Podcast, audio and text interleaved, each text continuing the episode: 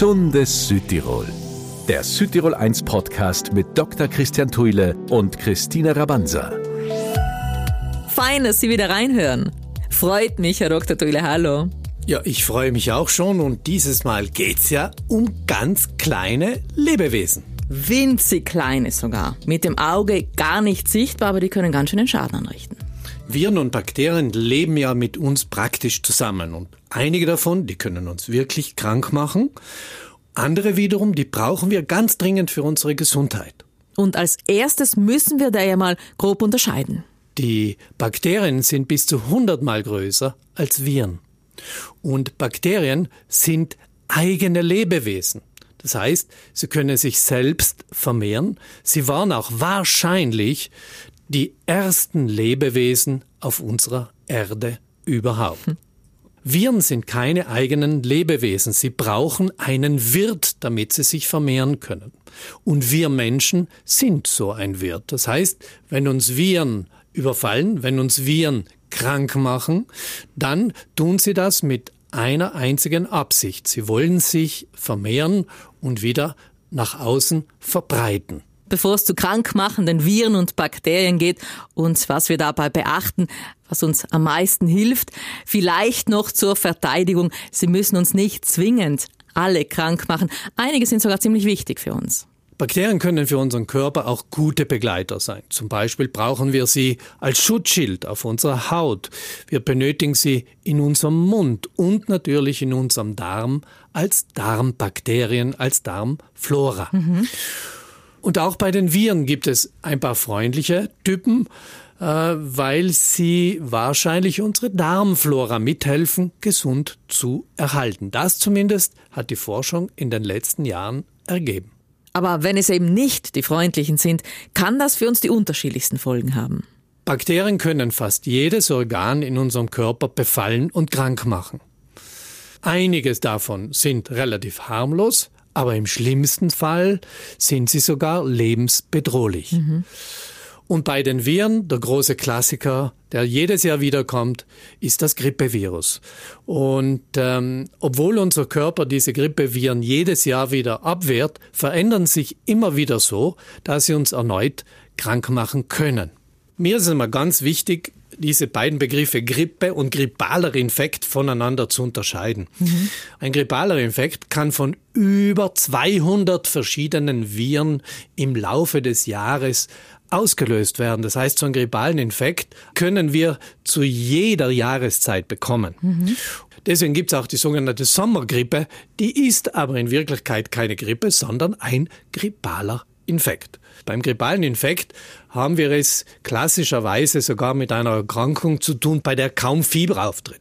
Die Symptome sind in der Regel sehr leicht. Man hat vielleicht Husten, man hat Niesen, ein bisschen Halsschmerzen natürlich, auch eine verstopfte Nase kann dazugehören, manchmal Müdigkeit und ein bisschen Abgeschlagenheit. Das Ganze dauert in der Regel ein paar Tage, maximal eine Woche. Schonung, Ruhe zu geben, macht natürlich auch in dem Fall Sinn. Ansteckend sind wir ja auch. Jede Verkühlung müssen wir auch ein bisschen ernst nehmen. Das heißt, wir sollten uns auskurieren. Man muss eines auch wissen, man ist natürlich in dem Moment auch eine Virusschleuder und äh, damit auch für andere eine Infektionsquelle. Mhm. Und wenn wir uns da zwei, drei Tage Ruhe gönnen könnten, dann wäre das das Allerbeste. Und beim grippalen Infekt, da kann ich so, so viel tun. Da ist es mal ganz wichtig, ganz, ganz viel trinken. Tee helfen. Da also die Tees sind so wirksam in dem Fall. Dann äh, muss man sich ein bisschen auf die Symptome richten. Nicht Thymian, Spitzwegerich, Efeu Eukalyptus, alle Sachen, die die Nase befreien, vor allem aber den Hustenreiz stillen, Eibisch zum Beispiel, ganz toll. Und ein weiteres Paradebeispiel wäre der Ingwer, mit dem man sehr gut äh, Hustenreiz stillen kann, gleichzeitig aber auch die Erkältung selbst bekämpft. Also so einen grippalen Infekt können wir uns jederzeit das ganze Jahr über einfangen. Bei der Grippe ist der Zeitraum entscheidend. Die kommt in einer Ansteckungswelle auf uns zu und die ist zu erwarten Dezember und Jänner. Das ist auch natürlich von den klimatischen Verhältnissen abhängig, mhm. von der Kälte. Grippeviren lieben die Kälte und äh, sind dann natürlich wesentlich aktiver und können uns viel, viel leichter anstecken. Die Grippe hat viel schwerwiegendere Symptome. Fieber ist typisch, Kopfschmerzen, Halsschmerzen, extreme Muskel- und auch Gelenkschmerzen gehören dazu, Schüttelfrost, die Müdigkeit, der Husten, Schnupfen und auch die Appetitlosigkeit, die gehören da einfach in diesem Gesamtbegriff dazu. Und die Grippe ist wirklich so, dass sie auskuriert gehört, denn sonst kann sie gefährlich werden. Die Komplikationen einer Grippe können sogar lebensbedrohlich sein. Zum Beispiel eine ganz schwere Lungenentzündung, sogar Hirnhautentzündungen sind möglich und äh, gefürchtet ist die Herzmuskelentzündung. Also Schonung, Ruhe geben, ein absolutes Muss. Was können wir sonst noch selbst tun zum Beispiel? Freilich, man kann äh, fiebersenkende Mittel äh, einsetzen, wenn das Fieber zu stark ansteigt. Man kann es aber auch ruhig mit Essigbatschal versuchen, mhm. mit Essigwickel versuchen. Und wie schon beim grippalen Infekt, so gibt es auch bei der Grippe viele Heilpflanzen, die unterstützend die Symptome lindern können. Und wann sollten wir zum Arzt?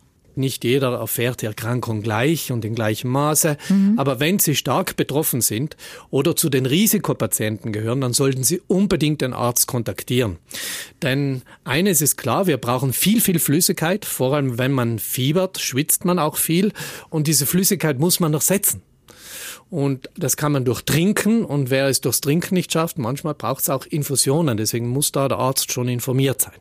Über Halsschmerzen wollten wir getrennt sprechen in unserer Südtirol 1 Podcast Folge zu Viren und Bakterien, Herr Dr. Duile. Ja, Halsschmerzen können viele Ursachen haben, darunter natürlich auch Bakterien und Viren. Und dementsprechend unterschiedlich sind natürlich auch die Behandlungsmöglichkeiten. Halsweh ist ein Symptom, ja, und das kann mit verschiedenen Erkrankungen zusammenhängen. Aber es kann auch bloß eine simple Reizung im Hals sein, zum Beispiel durch sehr vieles oder lange Sprechen, Schreien, Singen und natürlich auch entsprechendes Anfeuern von irgendwelchen Eishockey-Teams oder Fußballmannschaften. Dann wissen Sie auch, dass die Kraft in der Ruhe liegt. Das heißt also ein bisschen die Stimme schonen und man ist wieder in Ordnung. Anders verhält sich das Ganze bei Erkältungen. Und da haben wir sehr, sehr viele Viren, die uns betreffen können. Erkältungsviren, Grippeviren, Coronaviren, äh, natürlich auch Epstein-Barr-Virus und viele andere mehr können echt gewaltige Halsschmerzen auslösen und die sind oft auch gar nicht so einfach wieder loszuwerden. Und am meisten gefürchtet ist der Scharlach, eine Bakterienerkrankung, die durch Streptokokken ausgelöst wird. Aber wenn es jetzt unter Anführungszeichen normale Halsschmerzen sind, welche Hausmittel können Sie da empfehlen? Zum Beispiel Ingwer kauen, viel Tee trinken, Honig hilft dabei. Sie können Thymian, Eibisch, Spitzwegerich als Heilpflanzen einsetzen. Aber bei Scharlach geht das nicht. Scharlach ist eine Infektionskrankheit, die leider Gottes auch schwere Komplikationen mit sich bringt, wenn man sie nicht erkennt oder unterschätzt. Mhm. Und zwar können sich diese Bakterien ausbreiten über das Blut bis zum Herzen und ähm, Schäden anrichten, die nicht wieder gut zu machen sind. Aber wie erkennen wir jetzt den Unterschied zwischen, sagen wir, einfachen Halsschmerzen und doch etwas anderem? Beim Halsweh müssen wir einfach dranbleiben. Dauert es länger, verursacht es hohes Fieber, entdecken Sie eine starke Rötung im Mund oder vor allem so eine Art himbeerartige Zunge, dann müssen Sie dringend den Arzt dazu holen. Denn äh, mit Scharlach scherzen wir nicht. Dort empfehle auch ich als eingefleischter Komplementärmediziner absolut den Einsatz der Antibiotika, mhm. weil wir nur so die Komplikationen verhindern können. Und obwohl wir Scharlach ja irgendwo als klassische Kinderkrankheit kennen, muss ich Ihnen sagen, sie kann in jeder Altersgruppe auftreten. Und neben den typischen Beschwerden beim Hals eben diese Schluckbeschwerden, ähm, die Schmerzen und die Appetitlosigkeit, die damit natürlich verbunden ist, mhm. kommt es vor allem bei Kindern, aber theoretisch auch beim Erwachsenen ab dem zweiten, dritten Tag ganz gerne zum Auftreten von Hauterscheinungen. Das sind Rötungen, rote Pünktchen, die vor allem in der Körpermitte auftreten. Typisch ist die Leistengegend und die Achselgegend aber auch bis auf die Hände und Füße sich ausbreiten können. Und es fühlt sich ein bisschen an wie Schmirkelpapier, wenn man es angreift. Und das ist schon ein ganz, ganz wichtiges Signal. Also das darf man auf keinen Fall übersehen. Mhm. Da müssen wir schon mit den Antibiotika arbeiten. Die vielen Viren und Bakterien, die da unterwegs sind, unser Top-Thema dieses Mal, warten eigentlich nur drauf, uns irgendwie dran zu kriegen. Das Herpesvirus ist auch ganz vorne mit dabei.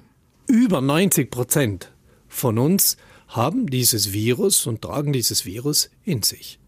Und ähm, fast die Hälfte der Bevölkerung kommt zumindest einmal im Leben damit in Kontakt. Leider ist es so, dass ganz, ganz viele von uns das immer wieder bekommen. Mhm. Weil diese Viren können in unserem Körper und zwar in den Nerven selbst ganz gemütlich überleben. Und zum Ausbruch können sie jederzeit kommen, wenn unser Immunsystem geschwächt wird. Das kann natürlich eine Krankheit sein, das kann eine Behandlung sein mit bestimmten Medikamenten, freilich aber auch ganz simple Dinge wie zum Beispiel Ekel, Ärger, Emotionen, die uns aus dem Gleichgewicht werfen. Und manchmal ist es auch nur die direkte Einstrahlung der Sonne auf die Lippen. Ja, und auf einmal sind sie da. Und wer das Glück hatte, noch nie so eine Fieberblase gehabt zu haben, nur dass man sich's vorstellen kann.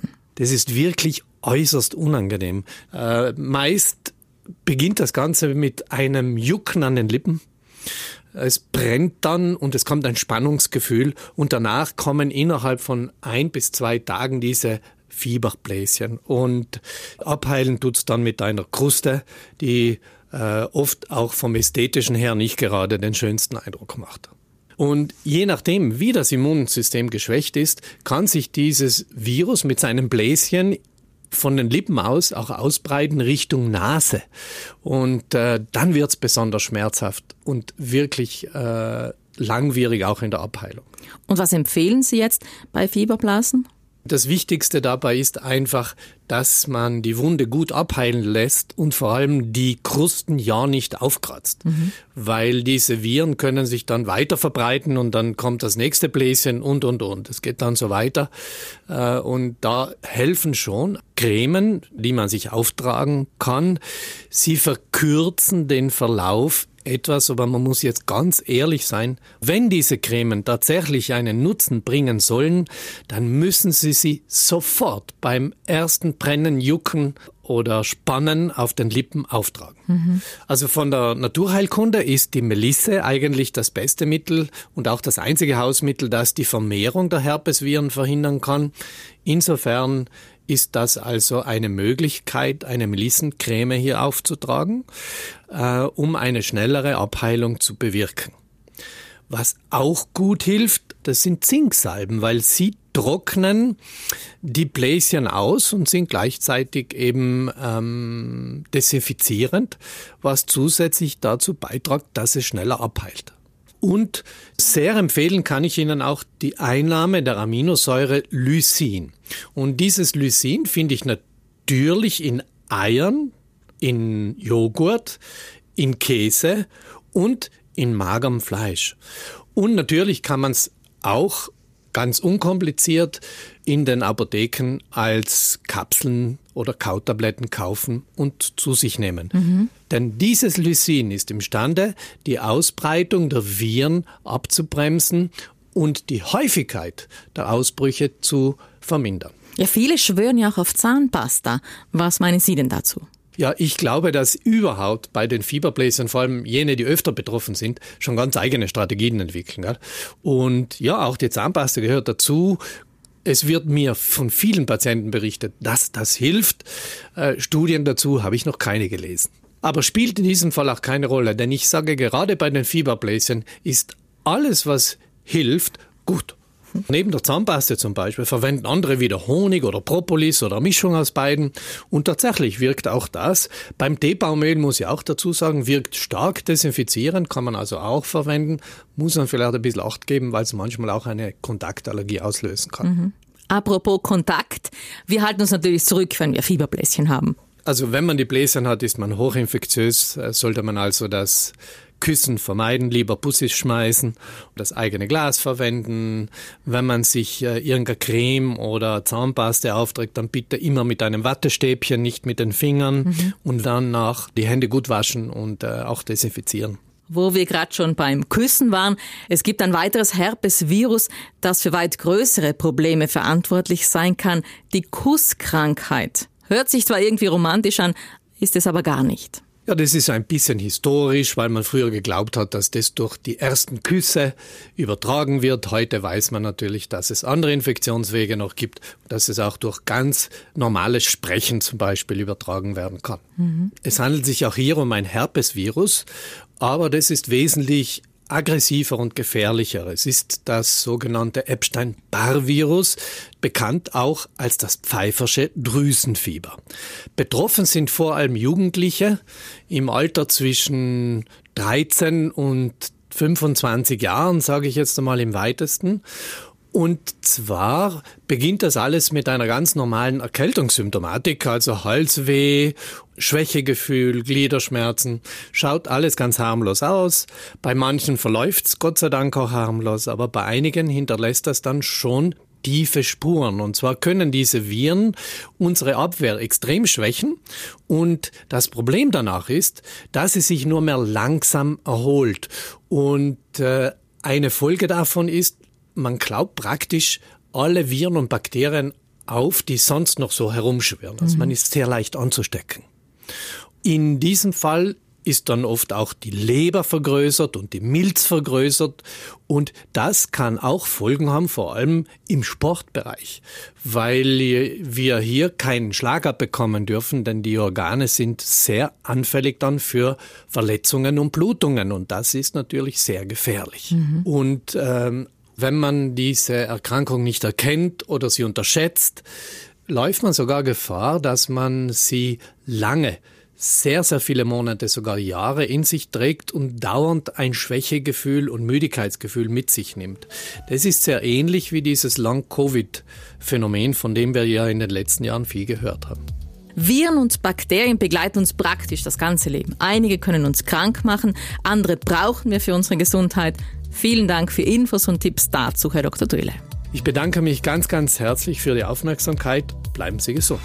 Gesundes Südtirol, der Südtirol 1 Podcast mit Dr. Christian Thuile und Christine Rabanza. Monatlich gibt es eine neue Podcast-Folge von uns. Wenn Sie uns öfter hören wollen, wöchentlich, immer dienstags, ab 11 Uhr auf Südtirol 1. Und wenn Sie noch Fragen haben, einfach E-Mail an gesundheitspraxis.südtirol1.it.